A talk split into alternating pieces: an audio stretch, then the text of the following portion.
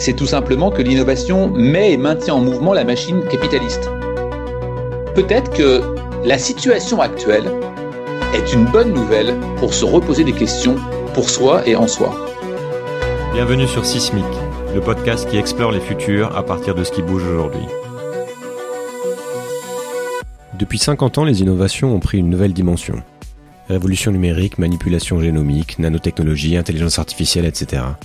Ces innovations récentes ne sont pas sans soulever des problématiques nouvelles dont les conséquences sont aussi importantes qu'irréversibles. Alors que la puissance des innovateurs augmente et qu'en parallèle les défis posés à l'humanité n'ont peut-être jamais été aussi grands, qu'en est-il des notions de responsabilité et d'éthique pour guider les choix présents et à venir?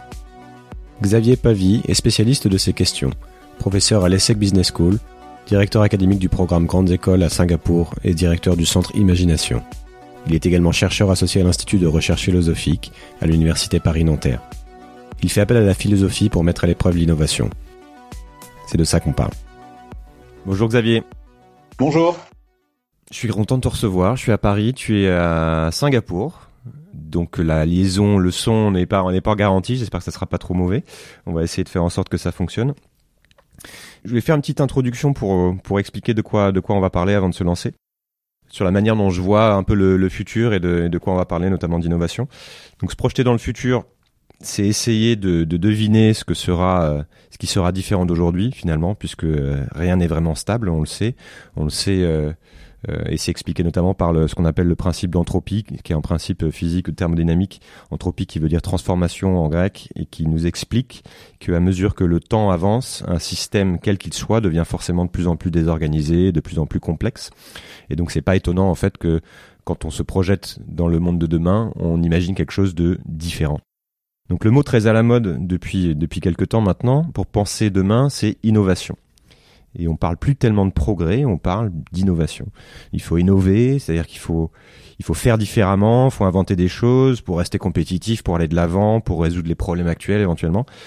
Et euh, donc j'aimerais qu'on parle avec toi de cette notion d'innovation, puisque tu as tu as beaucoup réfléchi sur le sujet, et que notamment on fasse appel à la philosophie, qui est euh, ta spécialité, ton domaine d'expertise, pour mieux comprendre cette idée et comprendre ce que ça dit de de notre vision du monde et notre vision de l'avenir. Ça te va? Parfait, Julien, merci. Est-ce que tu peux te présenter pour commencer, pour qu'on sache euh, d'où tu parles?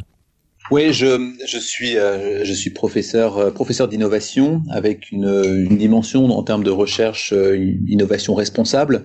Il y a plusieurs plusieurs années maintenant, que j'ai essayé de mêler deux axes euh, qui sont à la fois ma formation, à la fois mon, propre parcours. D'une part, la partie management, c'est-à-dire la, la partie gestion globalement des organisations, et puis euh, un doctorat en philosophie et plusieurs recherches, plusieurs publications en philosophie. Et il y a quelques quelques années de ça, la question s'est euh, un peu posée d'elle-même. Euh, comment mêler à la fois la question de l'innovation d'une part et euh, la philosophie, je le dis d'une manière un peu un peu générique pour pour commencer, mais euh, comment mêler ces deux ces deux dimensions, innovation et philosophie, qui semblent qui semblent s'opposer. Et à Singapour, plus particulièrement, j'ai la responsabilité de ce qu'on appelle le programme Grande École, le Master Master in Management, et je, je travaille avec évidemment une, plus d'une centaine, une centaine d'étudiants euh, qui sont euh, qui sont présents ici pendant pendant toute l'année pendant toute l'année scolaire. Et en plus de ça, j'ai fondé il y a il y a huit ans maintenant le centre Imagination à l'ESSEC toujours.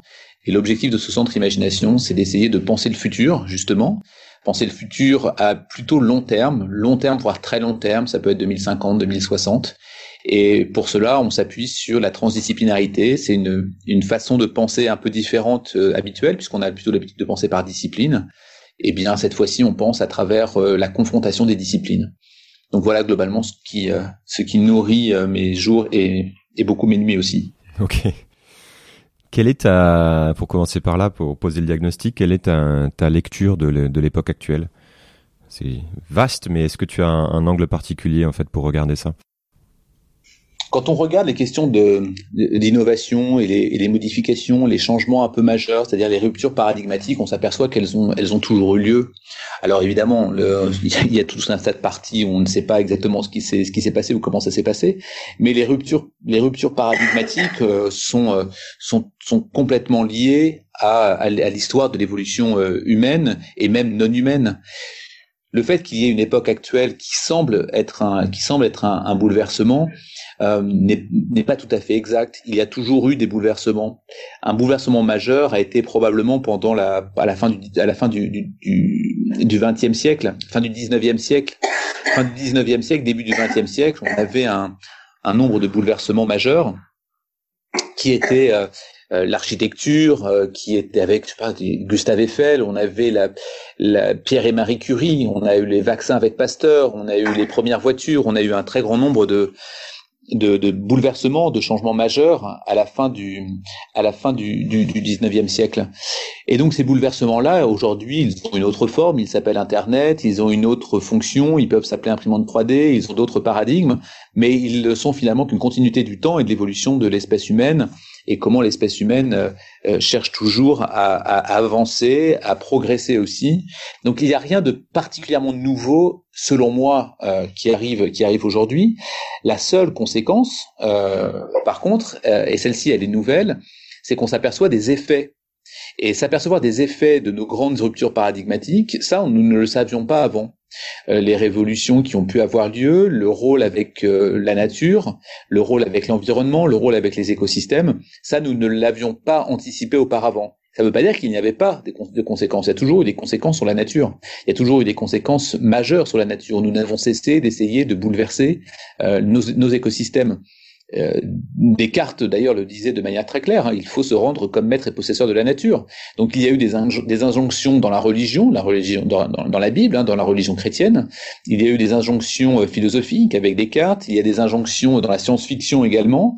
Euh, il y a toujours eu des injonctions de prendre contrôle de la nature. Et aujourd'hui, on a plutôt tendance à pouvoir, euh, à pouvoir plus ou moins le faire, et on s'aperçoit que les conséquences sont assez désastreuses parce qu'on ne peut pas tout maîtriser. Donc les, bouleversements en, tant que tels, je ne crois pas qu'ils soient nouveaux. Il y a toujours eu des bouleversements depuis l'histoire de l'humanité, et, encore une fois avant l'humanité et en dehors de l'humanité. Euh, simplement, il y a, euh, il y a des conséquences, ce dont on s'aperçoit aujourd'hui, et c'est ça le bouleversement. Est-ce qu'il n'y a pas, malgré tout, donc chaque époque a eu des changements, et le XXe siècle est un bon exemple, hein, mais est-ce qu'il n'y a pas malgré tout aujourd'hui une, nature de ces bouleversements qui est un peu différente parce qu'elle serait plus globale, parce qu'elle serait plus rapide? De ce que t'expliques, c'est cette espèce d'angoisse et cette espèce d'impression d'accélération vient du fait, viendrait du fait que on l'observe mieux. Mais est-ce que la nature en elle-même, cette réalité n'est pas différente quand même? Oui, la, mondialisation a clairement eu un impact parce que aujourd'hui c'est une décision de l'organisation de dire je lance un iPhone 10 euh, le même jour à Pékin, à Paris et, à New York, alors qu'auparavant nous avions des, des temps que l'on peut appeler des temps de digestion de l'innovation et les grandes phases économiques hein, qui sont celles que avait noté déjà l'économiste Kondratiev montrent bien qu'effectivement on a des on a des, des, des, des, phases de digestion qui sont qui sont lentes, ce qui n'est plus le cas aujourd'hui. On n'a pas une espèce d'exponentielle justement avec la convergence aussi de toutes ces technologies, c'est-à-dire qu'il y a une, au-delà de la perception, une réalité de l'accélération de l'innovation? Si, absolument. Justement, il y a clairement aujourd'hui une, une, une, une accélération, non pas de l'innovation, mais de sa diffusion. C'est-à-dire que la diffusion de l'innovation est extrêmement rapide. Et il y a des conséquences là-dessus. Quand une, quand une innovation est extrêmement rapide, euh, elle va avoir un impact euh, sur le reste de la planète ou dans un pays qui lui semble très loin euh, de manière, de manière physique, avec une provocation derrière d'un nouveau concurrent qui va répondre d'une manière ou d'une autre à l'innovation qui vient d'être sortie à l'autre endroit de la planète. Ce qui signifie en fait que ce n'est pas tant l'innovation à proprement parler qui a eu un qui a, qui a, qui a créé ça, mais c'est la mondialisation et la mondialisation des échanges pour être encore plus encore plus clair, l'innovation, ce que dit euh, Joseph Schumpeter, hein, qui euh, en 1900-1911 définit ce qu'est l'innovation, euh, c'est tout simplement que l'innovation met et maintient en mouvement la machine capitaliste. C'est-à-dire que la machine capitaliste en mouvement, son moteur principal, c'est l'innovation puisque nous sommes dans un monde capitaliste, globalement, à part euh, un ou deux endroits dans le monde, eh bien, elle est alimentée, cette machine, qui est la même machine pour tous, c'est-à-dire que l'on soit euh, brésilien, euh, américain, européen ou chinois, nous sommes dans, cette, dans cette même logique capitaliste, et nous sommes donc muets avec un même moteur qui est celui de l'innovation. Et les échanges commerciaux, qui sont maintenant beaucoup plus simples, beaucoup plus faciles, beaucoup plus, euh, beaucoup plus, euh, beaucoup plus générés de manière, euh, de manière globale, eh bien, entraînent la nécessité d'avoir encore plus d'innovation. Et il y a une course contre la montre permanente. Cette course contre cette course permanente, pardon, contre la montre permanente, n'avait effectivement pas lieu préalablement parce qu'il y avait ces temps de digestion et il y avait une moins importante mondialisation. Peut-être on peut passer un, petit peu de temps à définir les différents types d'innovation. Qu'est-ce que ce, terme en fait euh, englobe comme, euh, comme, concept, puisque ça peut être c'est assez large finalement. C'est un point qui est très important parce qu'on parle souvent d'innovation sans bien comprendre sa définition. Et, et, Schumpeter le dit de manière claire, il dit que l'innovation, c'est l'exploitation industrielle des inventions et leur dissémination, d'où leur importance économique. Et, et il, il, définit ça en 1911 ce qui est intéressant de voir, c'est que malgré les, années où cette phrase a été retravaillée, travaillée par un certain nombre de chercheurs, et un certain nombre d'économistes et un certain nombre d'innovateurs, elle est toujours d'actualité. Elle est toujours d'actualité, c'est-à-dire qu'on définit bien ce qu'est l'innovation à travers ça. Et il y a ensuite cinq différentes catégories qui sont euh, globalement la commercialisation, le processus, les matériaux, qui est l'organisation et qui sont évidemment le plus connu, qui sont les produits. Aujourd'hui, lorsqu'on définit l'innovation, on la définit toujours avec Schumpeter, la phrase que j'ai dit tout à l'heure, hein, l'exploitation industrielle des inventions et leur dissémination, d'où leur euh, importance économique. Mais quatre catégories sont retenues. Les quatre catégories sont produits, process, commercialisation et organisation. Ça, ce sont les quatre catégories admises. Et puis, il y a pour ces quatre catégories, trois degrés d'innovation. Les trois degrés sont l'incrémental, je vais améliorer un peu ce qui existe déjà. Un degré qui va être plutôt radical ou disruptif, c'est la même chose. Et là, c'est souvent avec un apport technologique. Euh, un écran, un écran tactile, par exemple, eh bien, c'est une innovation technologique plutôt disruptive. Et puis, il y a une troisième catégorie qu'on appelle la catégorie paradigmatique. Et la troisième catégorie paradigmatique, elle est plutôt les grandes découvertes scientifiques. Les grandes découvertes scientifiques, ça peut être la pénicilline, ça peut être la machine à vapeur, ça peut être Internet, par exemple. Donc, on a quatre catégories, on a trois degrés, on a globalement 12, 12 formes euh, d'innovation possibles. Cette innovation, ce type d'innovation paradigmatique, est-ce que c'est comment ça comment ça s'inscrit dans notre époque puisqu'on voit justement qu'il y a énormément de domaines qui sont euh, qui sont chamboulés complètement. Euh, on a une accélération aussi de ce type d'innovation fondamentale qui font que euh, ce temps s'accélère, comme on en a parlé, ou, ou alors c'est une, une somme de plus petites innovations qu'il faut regarder. Je ne sais pas si tu as quelques exemples en tête. L'innovation paradigmatique, elle est, elle est extrêmement, elle est extrêmement rare. Ça ne veut pas dire qu'il n'y a pas un nombre considérable d'innovations paradigmatiques, de tentatives, pardon, de tentatives d'innovation paradigmatique. Mais dans les faits, elle est, elle est extrêmement rare. Euh, Internet. Paradigmatique, c'est-à-dire que ça change complètement un système et que ça influe en fait sur toutes les toutes les sphères. Complètement. Un, un, un, mode, un mode, un mode de vie va être changé. Le mode de vie, c'est la façon avec laquelle on communique. Internet a, a changé ça. Pour donner un exemple, le, on parle beaucoup parfois de bouleversement dans le e-commerce. Euh, ben le e-commerce n'est pas n'est pas un bouleversement en tant que tel, c'est Internet qui est le bouleversement. Le e-commerce est une est un est une conséquence de cela. Aujourd'hui, quand euh, Elon Musk envoie des des fusées qui atterrissent ensuite, d'accord, on est dans une possible innovation paradigmatique. C'est-à-dire qu'en fait, on n'en sait rien aujourd'hui ce que ça va véritablement donner. On sait très bien qu'il arrive à le faire, on voit bien l'intérêt euh, évidemment de réutiliser les fusées. Néanmoins, euh, concrètement, qu'est-ce que l'on va en faire? Bah, on ne sait pas bien. Euh, on ne sait pas bien. C'est pas c'est pas forcément évident d'en trouver ensuite une application très claire, une application concrète. Est-ce que oui ou non on va aller sur sur une autre planète? Est-ce qu'on va pouvoir partir et revenir de manière commerciale pour tout le monde et pas simplement pour quelques astronautes? Euh, on n'en sait rien. Donc l'innovation paradigmatique ici, elle n'est pas, elle n'est pas, euh, elle n'est pas évidente. La voiture électrique n'est pas une innovation paradigmatique. Elle est une innovation disruptive parce qu'une nouvelle technologie liée à l'électricité fait qu'elle remplace le moteur euh, le moteur classique avec du diesel ou de l'essence, le, le, moteur thermique. Donc on est sur de l'innovation disruptive, on est sur l'innovation radicale, on n'est pas sur l'innovation qui va changer un mode de vie. On va toujours utiliser notre voiture pour aller d'un point A à un point B. Simplement, on va utiliser un autre modèle énergique, euh, énergétique, pardon, pour pouvoir euh, pour pouvoir y arriver. Euh, l'innovation paradigmatique est, vraiment quelque chose de très rare. Il y a effectivement toujours beaucoup de discours, beaucoup de discussions, beaucoup de fantasmes autour de l'innovation paradigmatique. Euh, aujourd'hui, euh, aujourd'hui, ça ne l'est pas. Les deux, les deux bébés qui sont nés il y a, il y a quelques, quelques jours, quelques semaines maintenant, en fait, plutôt quelques mois, parce que c'est, il l'a annoncé un peu, un peu plus tard, mais du chinois avec une modification de, de l'ADN. De, nous sommes dans l'innovation encore disruptive. Nous sommes sur une amélioration du génome, une amélioration de l'ADN, une modification, euh, mais nous n'avons pas créé un humain de toutes pièces. Euh, ce n'est pas vrai. Le jour où on créera un humain de toutes pièces, euh, ce sera une innovation paradigmatique.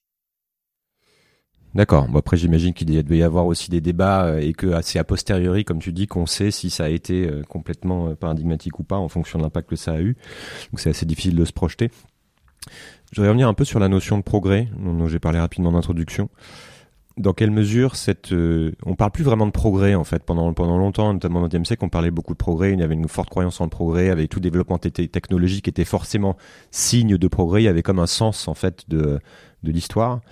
Euh, qu'est devenue cette cette notion? Est-ce que c'est cette euh, cette simplement l'idée d'innovation qui est devenue un peu le, le buzzword qui qui la remplace? Ou est-ce que alors ces deux notions vraiment différentes? Il y a un peu de différence, c'est lié à des, à, des, à des compréhensions également politiques derrière. La notion de, la notion de progrès est une notion désintéressée. La notion d'innovation est une notion intéressée. Elle est intéressée par des organisations souvent privées. La notion de progrès était dénuée de ça. C'est-à-dire qu'il pouvait y avoir des scientifiques qui cherchaient ou qui travaillaient pour rien.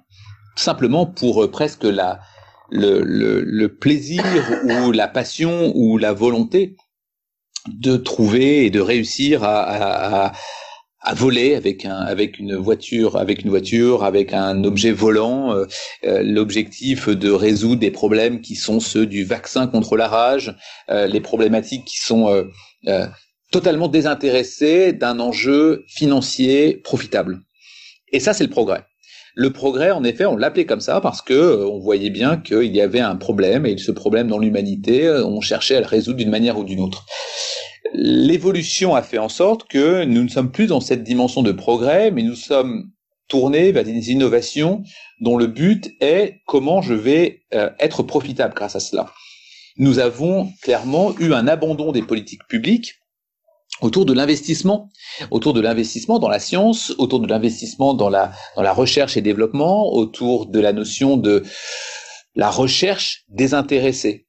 Et cette recherche désintéressée-là, aujourd'hui, elle n'est plus lieu, elle n'a plus lieu, elle n'est plus existante, et c'est pour ça que l'innovation a pris part. Ça ne veut pas dire que le progrès ne peut pas avoir lieu et toujours avoir lieu, mais il n'est plus dans cette même, dans cette même sphère, dans cette même, dans cette même dimension.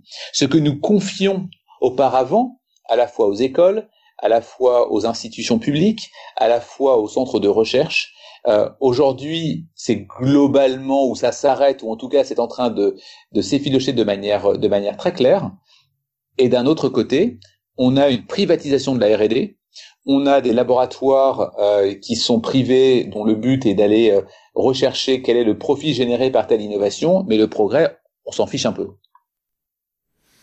Donc, qui donne finalement le, la direction de l'innovation aujourd'hui? C'est purement, c'est purement du privé, c'est pu, purement systématiquement euh, intéressé avec un objectif de profit ou il y a encore euh, une, une, une, espèce de coordination de la recherche qui se fait au niveau international avec des, euh, des objectifs à atteindre? Non, on est tombé dans de la, dans de la recherche à l'américaine. La recherche à l'américaine, elle est très claire. Elle est axée sur trois piliers majeurs. Une institution académique, une institution privée, une institution publique. On parle de la NASA, on parle de SpaceX, on parle de Stanford et d'autres d'autres institutions académiques. C'est comme ça que ça fonctionne. Et ça a toujours fonctionné comme ça d'ailleurs aux États-Unis. Euh, on sait que le premier, le premier, un des, le premier, évidemment c'est Elon Musk, mais de SpaceX, c'est euh, c'est la NASA. La NASA euh, finance euh, l'évolution et le développement de, de SpaceX. Une organisation privée est faite sur des fonds publics. Mais il y a une conséquence, c'est que effectivement, ça doit retirer, générer du profit, du cash derrière. Et souvent, les institutions académiques sont liées à cela. C'est le cas pour le MIT, c'est le cas pour Stanford. Cette façon de faire, et qui est très américaine pour plein de raisons, et c'est lié, c'est lié à leur histoire propre, ça devient la norme. Ça devient la norme, ce qui n'était pas le cas, par exemple, en France, euh, le, ce qui est toujours le cas d'ailleurs, hein, le CNRS peut être totalement détaché de résultats privés, de fonds privés, de résultats profitables. Euh, c'est encore une possible existence euh, en France. Ça n'est pas le cas en, en Chine. Ça n'est pas le cas en Asie. Ça n'est pas le cas dans le reste du monde, dans lequel euh, on veut chercher pourquoi est-ce que l'on va développer telle chose, mais on veut un retour derrière. Et le fait d'avoir un retour derrière, c'est un retour financier. Et les États ne sont pas capables de financer, euh, comme c'était le cas euh, il y a peut-être des, des, des, dizaines, peut-être cinquantaines d'années, avec des empires britanniques et avec des empires britanniques riches, dans lesquels on pouvait avoir un certain nombre de je pense évidemment à la Lunar Society en disant ça, dans lequel on avait des, des, des, chercheurs, des scientifiques qui étaient euh, financés par l'État d'une manière ou d'une autre, ou qui n'étaient pas financés du tout, mais en tout cas ne recherchaient pas le fond, les fonds privés. Darwin n'est pas, n'a pas été sponsorisé.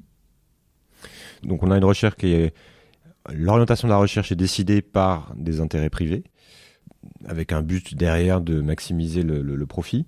Donc ça explique aussi que euh, ce, ce, manque d'innovation en fait dirigé vers euh, au service de, de masse ou, euh, ou au service des 10% euh, les moins aisés, etc. C'est qu'on a c'est ça qui explique le fait que on ne on ne se coordonne pas aujourd'hui massivement pour adresser les grands problèmes du monde et que qui sont pourtant d'une facilité à résoudre. La question, que ce soit la question de la de l'hygiène, par exemple, euh, en Afrique, on voit bien les exemples avec euh, avec euh, la fondation Bill Gates, que ce soit les questions de la famine également dans le dans, dans plusieurs endroits du monde, l'hygiène, la famine, l'éducation, par exemple ce sont des ce sont des problématiques extrêmement simples à régler. C'est beaucoup plus c'est beaucoup moins compliqué de les de les résoudre que de résoudre une, une, une fusée qui part dans l'espace et qui va atterrir derrière. Euh, simplement, euh, c'est quoi le retour quand je le fais? Quel est le retour financier que je vais avoir lorsque je vais accroître euh, l'éducation au Myanmar, par exemple? Eh bien, le retour est le retour est, est, très discutable. C'est là que c'était différent quand les États avaient la main, parce qu'il y avait un intérêt à, à, à s'occuper de ces populations, en fait. Ah, absolument. Avec évidemment tout un tas de limites possibles, des limites autoritaristes, etc. Il n'empêche que euh, aujourd'hui, ça n'est pas le, ce n'est pas. Qui sont ces, ces innovateurs du coup? Qu'est-ce qui les caractérise Ceux qui font ces choix de direction d'innovation? Est-ce qu'ils ont quelque chose en commun? Est-ce qu'ils ont des traits de, de caractère commun ou dans la manière de prendre leurs décisions? Oui, les, les, les innovateurs ont, ont souvent des problèmes à résoudre avec eux-mêmes c'est un peu d'ailleurs ce qui les caractérise souvent avec les philosophes, c'est que les, les, innovateurs veulent résoudre et pensent être celui qui va résoudre le problème. Alors ça peut être des choses totalement, euh, totalement simples, si je puis dire, des choses, des, choses beaucoup plus compliquées. Euh, une chose, euh, une chose particulièrement simple, c'est je n'arrive pas à trouver de taxi dans la rue et je vais me et je vais me euh, je vais essayer d'inventer un Uber par exemple qui va qui va permettre ça. Il n'y a pas assez de de logements. Alors c'était pour une convention de Barack Obama, je crois que c'est pas San Diego mais une autre ville américaine dans laquelle ils vont. Euh, chambre. Exactement. Ils vont ils vont louer la chambre. Donc il y a un problème. Moi je pense que je vais le régler et, euh, et je me sens au-dessus de tout. Je me sens au-dessus de ceux qui n'ont pas eu l'idée. Je me sens au-dessus des lois. Je me sens au-dessus de, de, des acteurs qui sont déjà existants. C'est-à-dire que rien n'existe. Ils ne sont pas contre les choses, les innovateurs, mais ils sont en train de construire en dehors des choses existantes. Et les personnes qui ne sont pas justement dans cette caractéristique d'innovation ne comprennent pas ça et souvent ils leur opposent de la résistance. Et la résistance, pour eux, ils ne la comprennent pas parce qu'ils ne sont pas euh, à l'encontre des règles, mais ils sont hors les règles. Ce qui veut dire que souvent les innovations, quand elles, quand elles émergent, eh bien, elles sont euh, face à des, des vides juridiques. Euh, Est-ce qu'il faut faire payer la taxe de, la taxe de séjour à Airbnb, par exemple? Alors, ça n'existait pas, donc on n'en sait rien, parce que justement, c'est pas dans les règles, c'est en dehors des règles. Et évidemment, ça trouble. Évidemment, c'est gênant. évidemment, on a de la résistance qui va se mettre. Et l'innovateur va effectivement être euh, non pas à l'encontre de ça, mais plutôt dans la construction d'un nouveau monde.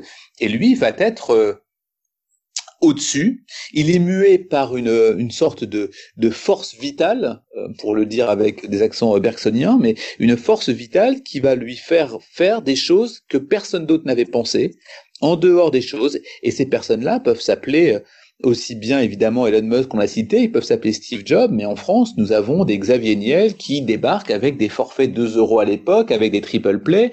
On a des, des Gérard Muliès qui ont fondé des empires de la distribution euh, avec le groupe avec le groupe Auchan. On avait à l'époque euh, Louis Renault, André Citroën, etc., euh, etc. On a des, des, des personnalités qui sont véritablement hors normes. Ils sont en dehors des normes. Quels sont les responsabilités en fait de, de, de ces gens-là, de ceux qui décident de, de la direction d'innovation. Je comprends bien qu'ils s'affranchissent un peu des règles, que c'est pas vraiment leur sujet, mais quand on est dans une logique de, de, de compétitivité et même de, de survie, puisque c'est la règle du jeu dans laquelle on est pour les entreprises, est-ce qu'un dirigeant n'est finalement pas condamné à toujours favoriser l'innovation, cette logique d'innovation, quelles qu'en soient les externalités négatives Est-ce que est-ce qu'une entreprise peut sortir de cette course à l'innovation, dans ces, cesser d'innover et donc de, de changer sans se mettre en péril alors que les règles du jeu sont ce qu'elles sont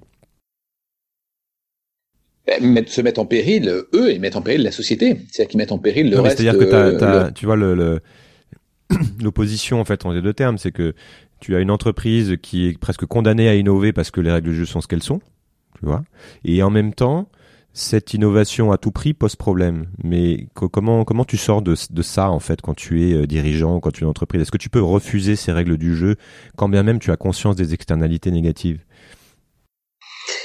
Euh, les, les, les, Anglais appellent ça un, wicked problem, c'est-à-dire un, problème tortueux, parce que justement, euh, on est on est confronté à un nombre de, de, de, de paradoxes, on est confronté à des, des choses sur les, dans lesquelles on, on, ne peut pas on ne peut pas sortir. comment la philosophie peut les aider à, à résoudre ce problème tortueux, peut-être? Il y a, il y a deux choses, je, il me, qui me semblent être être possible d'être d'être envisagées. La première chose, c'est que nous savons très bien que euh, les ententes entre groupes industriels euh, sont connus, ils sont archi connus dans tout un tas de secteurs, que ce soit le secteur du prix, le, secteur d'achat de matières premières, dans le secteur euh, de l'énergie, dans tout un tas d'éléments, en fait, les, les, industriels savent se mettre d'accord. Euh, pourquoi aujourd'hui les industriels ne savent pas se mettre d'accord dès lors qu'il faudrait protéger la population? Pourquoi finalement euh, un Apple, Samsung, euh, Xiaomi, euh, Huawei par exemple savent très bien qu'à chaque fois qu'on achète un, smartphone, on utilise des terres rares et que l'extraction est extrêmement polluante. Pourquoi à 5 ou 6 ils ne se disent pas, bah voilà, on va faire autrement. Et on arrête de polluer la planète de cette manière-là. Eh bien, mon hypothèse, et l'hypothèse pour les innovateurs, elle est, elle est justement que l'innovateur d'aujourd'hui s'est retrouvé piégé par l'innovation elle-même, avec cette injonction paradoxale qui est si je n'innove pas, je meurs, donc je suis obligé d'innover, quand bien même je vais faire quelque chose qui peut nuire aux autres. Et ça, ça me semble être un manque, euh, je vais le dire un peu rapidement, mais un manque d'éducation ou un manque de prise de conscience un manque de prise de conscience ou un manque d'éducation, c'est tout simplement lié à l'incapacité de prendre de la distance vis-à-vis des choses que l'on fait. Et même se poser la question pourquoi nous faisons ce que nous faisons? Et pourquoi nous faisons ce que nous faisons est la question qui en fait devrait toujours nous habiter. Si nous le faisons pour des fins euh, profitables, euh, c'est autre chose que de se dire je le fais parce que ça va protéger la population par exemple. Nous n'avons aucune possibilité de prendre de la distance vis-à-vis des choses que nous faisons parce que notre éducation ne le permet pas. Lorsque vous aviez au, au pendant que ce soit pendant l'Antiquité ou, ou, même beaucoup plus tard d'ailleurs, même au Moyen Âge, etc. Il y avait des innovateurs. Il y avait des innovateurs comme il y avait des personnes qui voulaient de manière très claire prendre possession de plus en plus de territoires. Ils voulaient asseoir leur hégémonie et devenir de plus en plus puissants.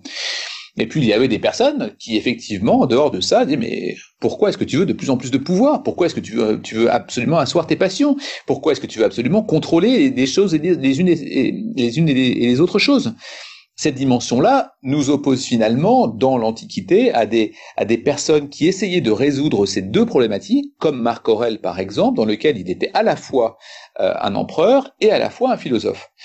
Et cette, cette dimension-là nécessite un travail que les innovateurs ne font pas puisqu'ils ne sont pas éduqués pour cela. Vous avez d'un côté euh, euh, un Platon qui peut être philosophe, vous avez un roi qui de l'autre côté euh, veut posséder, les deux se rencontrent, ça ne fonctionne pas, il emmène d'ailleurs Platon, Platon qui le, qui le vend, qui le vend dans un marché aux esclaves, où vous avez des tentatives de réconciliation avec Marc Aurèle qui dit mais si, il est possible d'être à la fois un empereur, à la fois diriger une très grosse organisation, à la fois prendre des décisions, et en même temps, en parallèle, pendant que pendant qu'on fait ça, créer aussi euh, des chaires de philosophie, réfléchir à pourquoi est-ce qu'il faut faire euh, agir de cette manière-là ou de cette autre manière-là, est-ce qu'il est vraiment bon de, de, succomber à ses passions, etc., etc. Tout ça n'est qu'une question de prise de distance et de savoir pourquoi nous faisons les choses. Aujourd'hui, nous ne savons pas pourquoi nous faisons les choses et nous ne savons pas pourquoi est-ce que nous voulons euh, avoir un écran tactile plus grand, plus petit, plus important, avec une meilleure batterie, quand bien même nous allons nuire à la planète. Les innovateurs sont ceux qui sont responsables du monde qui est en train de construire, puisque c'est eux qui le font, le monde. S'ils ne prennent pas conscience de cela, alors ils finiront par, euh, ils finiront par, euh, par nuire à la société. L'époque est différente par rapport à une autre époque là-dessus, ou on a, on a vraiment plus personne euh, aujourd'hui en situation de pouvoir n'est capable d'avoir ce type de pensée. Comment t'expliques ça en fait? Qu'est-ce qui s'est passé? On n'a qu'une seule façon de penser désormais. La seule façon de penser, c'est une pensée capitaliste. Nous avons une croyance qui est euh, la seule façon avec laquelle nous pouvons être heureux, c'est d'accroître euh, d'accroître l'économie. L'économie va générer de l'emploi, l'emploi va générer de la richesse, la richesse va permettre aux personnes de dépenser, et le fait de dépenser va permettre aux personnes de rendre de rendre d'être d'être heureux. Et euh, cette dimension-là, qui est globalement, euh, globalement une question qui se pose actuellement en France, hein, la, la, question autour des, des, gilets jaunes par exemple, la question, les questions de, de, séparation entre ceux qui ont de l'argent, ceux qui ont du mal à finir leur mois, etc., est, est simplement un symptôme de ça. C'est-à-dire que ce n'est pas, ce n'est pas Emmanuel Macron, ce n'est pas un président qui va résoudre le problème. Et la malhonnêteté n'est pas les promesses qu'il fait, c'est tout simplement il n'en est pas capable parce que le monde est un monde capitaliste. Le monde est un monde capitaliste qui est uniquement basé sur la croissance, qui est uniquement basé sur le profit, la rentabilité, euh, l'accès à l'emploi. Et aujourd'hui, on se retrouve avec des, des, des pays qui sont très développés, très développés, globalement l'Europe, ça peut être les États-Unis, des pays qui ne le sont pas encore, qui veulent aussi y accéder à ça. Et donc qui sont aujourd'hui entrés dans le jeu de la concurrence capitaliste à l'échelle mondiale.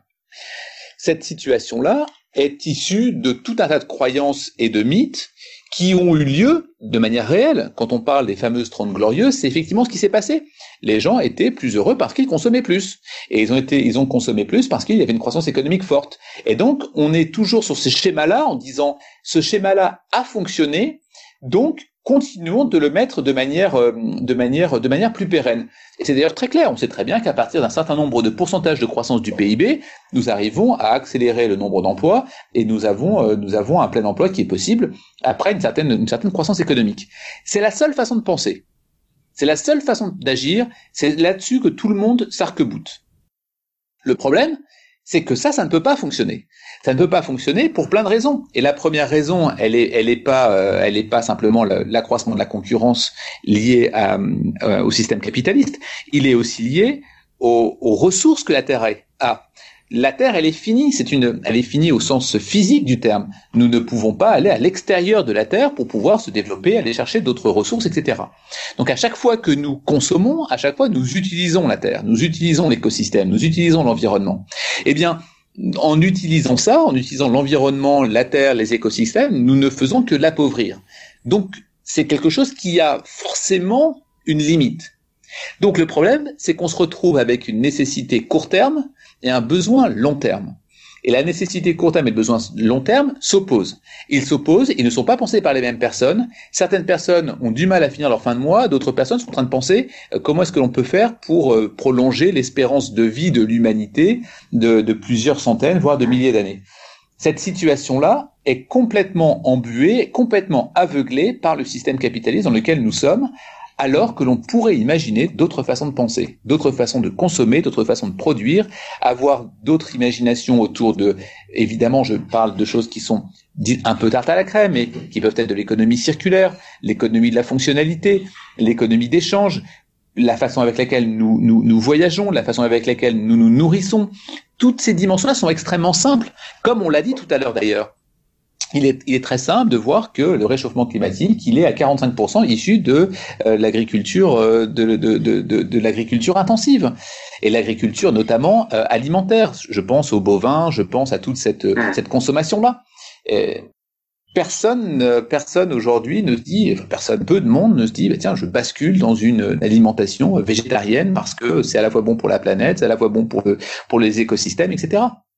Donc toutes ces, toutes ces solutions existent, rien n'est perdu. Simplement, et c'est la dimension peut-être la plus importante, la plus compliquée, il faut se mettre à penser. Et se mettre à penser, c'est s'arrêter. Alors, on va essayer de mettre, euh, euh, tous ces concepts un peu plus à l'épreuve, de mettre le concept d'innovation et même de, je pense aussi de peut-être conclure par la, faisabilité d'un autre système euh, pour voir si ça tient. D'abord, le, concept d'innovation responsable ou éthique, qu'est-ce que c'est et comment ça pourrait s'appliquer euh, concrètement à un innovateur? Il y a deux, éléments un peu, et puis j'ai beaucoup évolué sur le sujet. Il y a deux éléments il y a un élément qui est un peu cynique, appelons-le tel quel, qui est que lorsque l'on s'aperçoit qu'une entreprise innove avec responsabilité, c'est-à-dire qu'elle respecte euh, l'ensemble du processus en se posant des questions importantes sur les clients, sur les, sur les fournisseurs, sur les employés, sur son écosystème, etc., on s'aperçoit que les profits sont supérieurs à ceux qui ne font pas ça. D'accord? Je, je, je, je, renvoie à ce qu'on appelle l'évaluation du Dow Jones hmm. et du Dow Jones Sustainable Index. En fait, on a deux comparaisons et on voit que ceux qui sont euh, dans le Dow Jones Sustainable Index génèrent plus de profits que les autres. Euh, c'est l'indice boursier américain, je précise. Exactement. Et donc, on s'aperçoit ça. Et donc, la question que je m'étais posée, c'est comment est-ce que l'on peut regarder de manière un peu détaillée le, le processus classique d'innovation et on injecte à l'intérieur de la responsabilité euh, tout au long du, du, processus. Ce qui est euh, une voie qui me paraît être une voie euh, effectivement, comme je disais, un peu cynique, parce que finalement, on va chercher euh, le profit via la responsabilité, mais pourquoi pas? L'autre l'autre voie, elle est elle est celle que celle que je, je, je, soulignais juste avant, qui est évidemment beaucoup plus compliquée, évidemment beaucoup plus longue, qui est liée à l'éducation. Aujourd'hui, euh, nous enseignons l'innovation globalement euh, nous enseignons l'innovation de la même façon que nous enseignons euh, l'innovation, même si ça avait un autre nom, il y a 20 ans. Le même nom qu'il y a 30 ans, qu'il y a 40 ans. C'est-à-dire que nous n'avons pas choisi, nous n'avons pas changé la méthode avec laquelle nous enseignons la façon avec laquelle nous pouvons faire de la croissance. Et ça, c'est coupable. C'est coupable parce que l'innovateur, il, il apprend, il voit, il génère, et puis ensuite, il met en œuvre. Et donc, la question, elle, elle doit se poser bien en amont comment finalement nous pouvons faire en sorte de générer une, une innovation dans laquelle on a un innovateur qui est un peu plus responsable, qui pense différemment. Et ça, il, peut, il ne peut que l'apprendre pendant ses études, que ce soit depuis euh, l'école maternelle jusque dans les classes supérieures, en école de, en école de, de, de, de gestion, de management, de commerce, eh bien, il doit apprendre une autre manière de faire. Et tant qu'on ne sera pas passé par une autre manière de faire, nous continuons de reproduire ce que l'on ce que l'on est en train de faire. donc il y a, un, y a un type d'innovation un peu un peu plus responsable entre guillemets qui, qui s'inscrit complètement dans le système et qui permet même, comme tu comme effectivement les indices le montrent, de euh, de d'être encore plus compétitif. C'est-à-dire euh, et pour moi c'est suivre aussi une espèce de tendance actuelle. Euh, euh, qui correspond à certains souhaits du, du, consommateur, qui veut de la transparence, qui veut une certaine responsabilité sociale, etc. Et on voit que les entreprises qui suivent ça, ils gagnent. Et euh, ça, ça, ça, pour illustrer ça, ça va être les annonces sur le recyclage d'Apple et de toutes ces boîtes-là, etc. Mais qui changent pas grand-chose finalement au, au, résultat final. C'est, ça, ça a un impact, comme tu dis, mais ça reste un peu à la marge. Et il y a une autre type d'innovation plus éthique, qui est beaucoup plus profonde, mais qui est beaucoup plus difficile à mettre en place, qui serait, euh, qui viendrait d'une différente, d'une manière différente des restes des gens en, en, en, poste de responsabilité de, de voir le monde. Malgré tout, je me pose la question est-ce que il est possible dans un système qui a les règles du jeu qui sont ce qu'elles sont, donc un système de la compétition où celui qui finalement refuse ces règles du jeu euh, du profit maximum a un risque de risque de perdre est-ce qu'il est possible de renoncer, par exemple, à une innovation que les autres mettent en place et que qui va leur apporter à coup sûr du, du profit si on reste dans le cadre de l'entreprise? Tu vois ce que je veux dire? C'est un dirigeant aujourd'hui qui qui serait justement qui aurait lu Marc Aurel ou qui aurait lu qui se serait réveillé à ces choses-là et qui dit ben non moi je ne vais pas dans cette direction parce que ce n'est pas dans mon éthique. Il se fait virer non? Il perd ou il amène son si, puisqu'il refuse les règles du jeu. il perd. Il perd dans le monde dans lequel dans lequel on est où le court terme est, euh, forcément privilégié. comment, comment on sort de ça en fait? Est-ce que est-ce qu'il est possible de, de, faire de l'innovation euh, éthique de manière un peu isolée, tu vois? La, la, réponse se trouve encore une fois cette fois-ci dans la pédagogie. Je l'explique il est très simple de dire à quelqu'un euh, le, le, prix de le prix de cette euh, botte de, poireaux par exemple, eh bien elle est plus chère parce que les personnes ont été correctement payées. Ou le litre de lait, le mieux c'est un bon exemple avec le fameux litre de lait euh, d'un fermier par exemple. Eh bien un litre de lait fermier doit valoir un certain prix parce que derrière on a des personnes qui travaillent. Aujourd'hui, on a une responsabilité quand on est innovateur qui est à plusieurs endroits. L'innovateur n'est pas forcément celui qui, qui va sortir le nouveau produit, ce que je disais tout à l'heure, ou le nouveau produit paradigmatique, un peu emblématique. L'innovateur, il peut s'appeler euh, ce qui est le cas, ce qui est le cas, euh, Édouard Leclerc euh, dans les années dans les années 60 et 70 et dans ce dans cette innovation de distribution que clairement il a mis il a mis en œuvre dans l'innovation de commercialisation qu'il a mis en œuvre, il a clairement une responsabilité. La responsabilité c'est comment est-ce que je paye mes fournisseurs. Euh, si aujourd'hui on n'a pas un litre de lait qui correspond à faire vivre des fermiers, qui en est responsable? On a le responsable, c'est l'innovateur, et l'innovateur, il doit évidemment avoir une pédagogie très claire vis-à-vis d'un consommateur. Un consommateur doit comprendre qu'effectivement, euh, s'il veut que avoir, s'il veut continuer à avoir un litre de lait, s'il veut évidemment continuer à l'avoir, parce que sinon on aurait une disparition des fermiers, il y a besoin de le payer à un prix normal, à un prix raisonnable, à un prix qui nécessite. Donc il y a une notion de pédagogie importante. Le problème, il est que nous avons été dans une forme de, discours démagogique à travers le, prix, à travers l'absence de réflexion, et l'absence de réflexion n'est pas que du côté de l'innovateur, elle est aussi du côté du, client. Et le client doit comprendre évidemment la façon avec laquelle les choses se font, la, production, la façon avec laquelle chacun doit être rémunéré de manière correcte. C'est l'absence de transparence et l'absence de vouloir gagner des profits de la part des distributeurs qu'on est dans cette situation-là. Il y a un manque d'éducation de tous les côtés. Parce que finalement, d'après ce que tu dis, le pouvoir, euh, celui qui a le pouvoir de changer un peu ces règles du jeu, c'est le consommateur au final. C'est lui qui va orienter en, au bout du bout la, réussite euh, d'une innovation, enfin de l'innovation d'une entreprise, et donner raison à celui qui va innover de manière éthique ou non. C'est deux choses importantes, un peu différentes et importantes. Il y a d'une part, le, le, consommateur est toujours celui qui va décider d'une manière ou d'une autre, consciente ou inconsciente, de ce qu'est une innovation ou ce qui n'est pas. En effet, parce que c'est lui qui va la rendre profitable, qui va l'acheter, qui va la, effectivement l'utiliser, etc. Donc, c'est lui qui, in fine, va le mettre en œuvre. Avec toute la capacité qu'il a de juger de ce qu'elle est. Mais toute la capacité de juger de ce qu'elle est n'est pas forcément exhaustive. Je m'explique. Lorsque euh, on lance un produit comme l'amiante, par exemple, dans un, dans la, dans la, pour, pour des revêtements de, de, de murs, le consommateur, le client ne sait pas ce qu'il est en train d'utiliser parce qu'il y a des éléments techniques qu'il ne maîtrise pas. Les nanotechnologies d'aujourd'hui, euh, lorsque je sais pas une crème à bronzer par exemple dans lequel il y a des, nano, des nanoparticules à l'intérieur, le consommateur ne sait pas, n'est pas au courant, n'est pas capable, il n'est pas scientifique de savoir que les nanoparticules peuvent traverser la peau, traverser l'ensemble des cellules et rentrer complètement dans notre corps. Euh, le consommateur ne sait pas ça. Et il peut donc générer une innovation quand bien même il puisse en être contre à cause des effets qu'il ne connaît pas. Autrement dit, la première responsabilité est toujours celle de l'innovateur, parce que lui, il sait. Il est obligé de le savoir pour mettre en œuvre les choses. Mais ça doit être aussi dans une certaine pédagogie.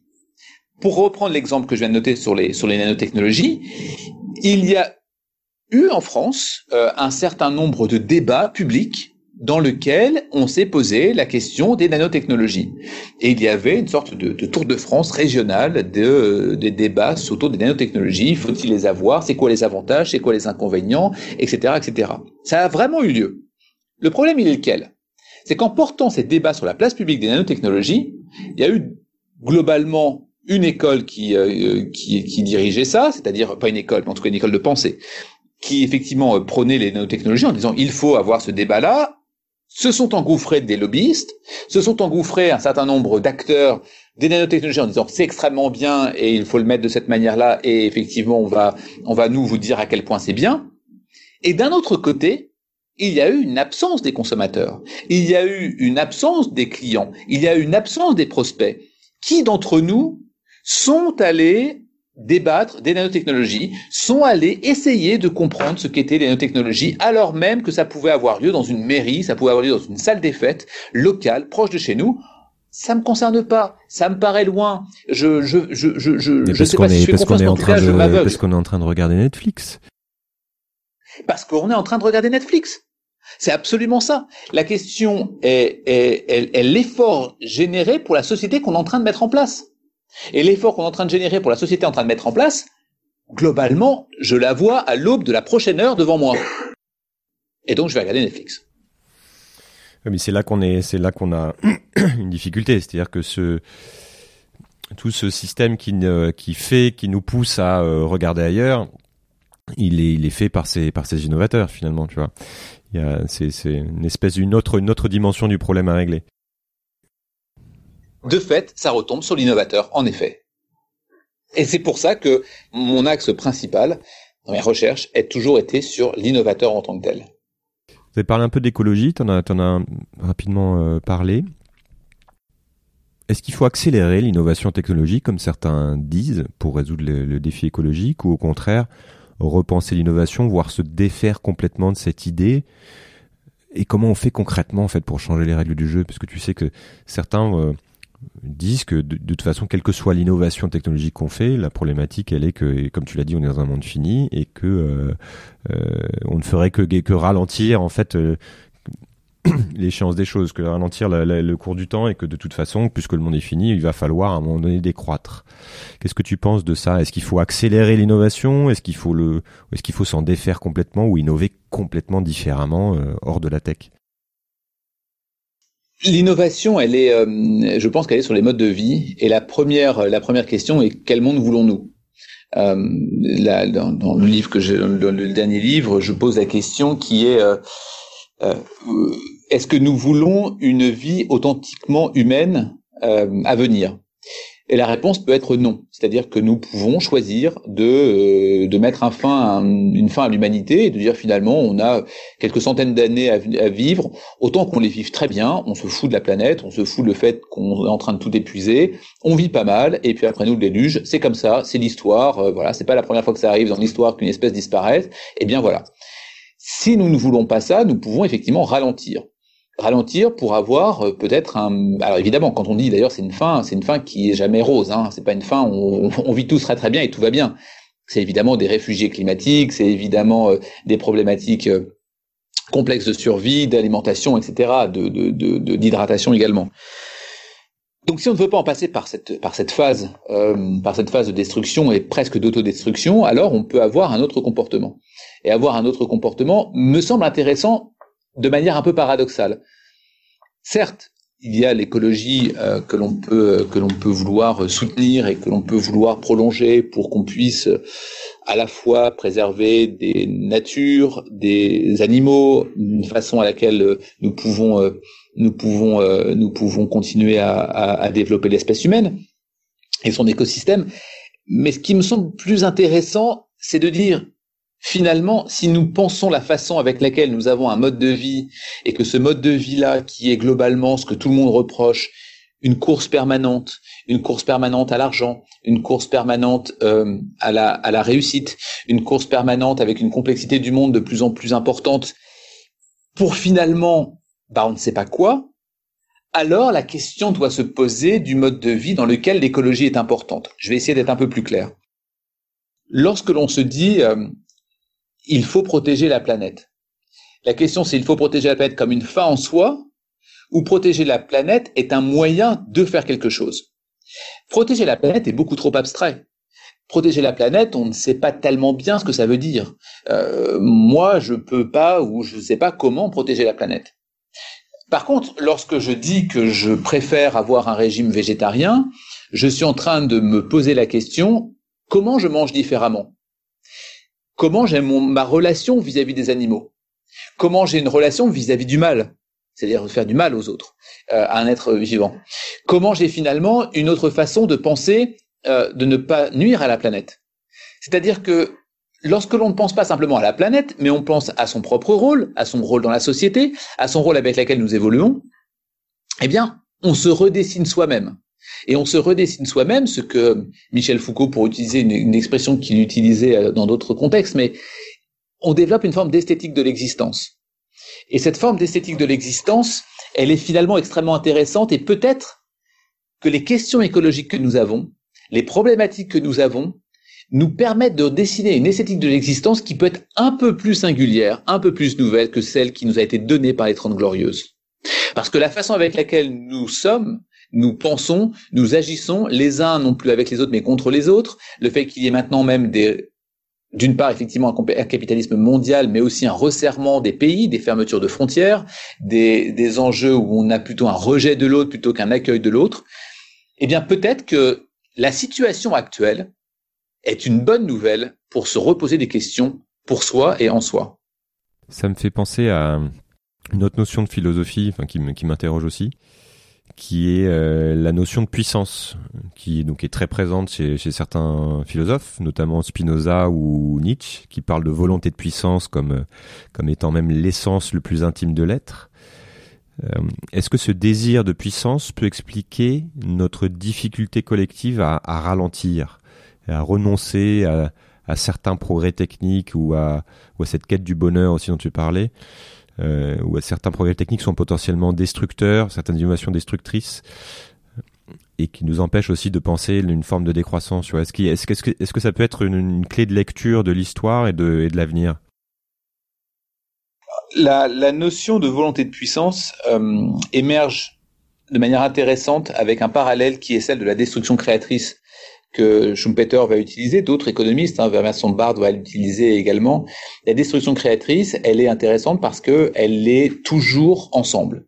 C'est-à-dire que d'une part, on a euh, Uber qui arrive et puis il y a les taxis qui sont en train d'être détruits. C'est valable pour l'hôtellerie, c'est valable pour euh, n'importe quelle condition et ces conditions-là sont également valables dans notre propre vie. notre propre vie privée, euh, la création et la destruction est toujours quelque chose d'intimement, d'intimement lié. c'est le cas, je, d'un divorce, par exemple, dans lequel il y a une destruction, mais à côté de ça, il y a aussi une création qui va se mettre en œuvre. Elle n'est pas forcément euh, au même moment, c'est-à-dire qu'il peut y avoir une, une création qui va être extrêmement lente, qu'on ne va pas forcément percevoir, mais il y a forcément une création à l'occasion d'une destruction.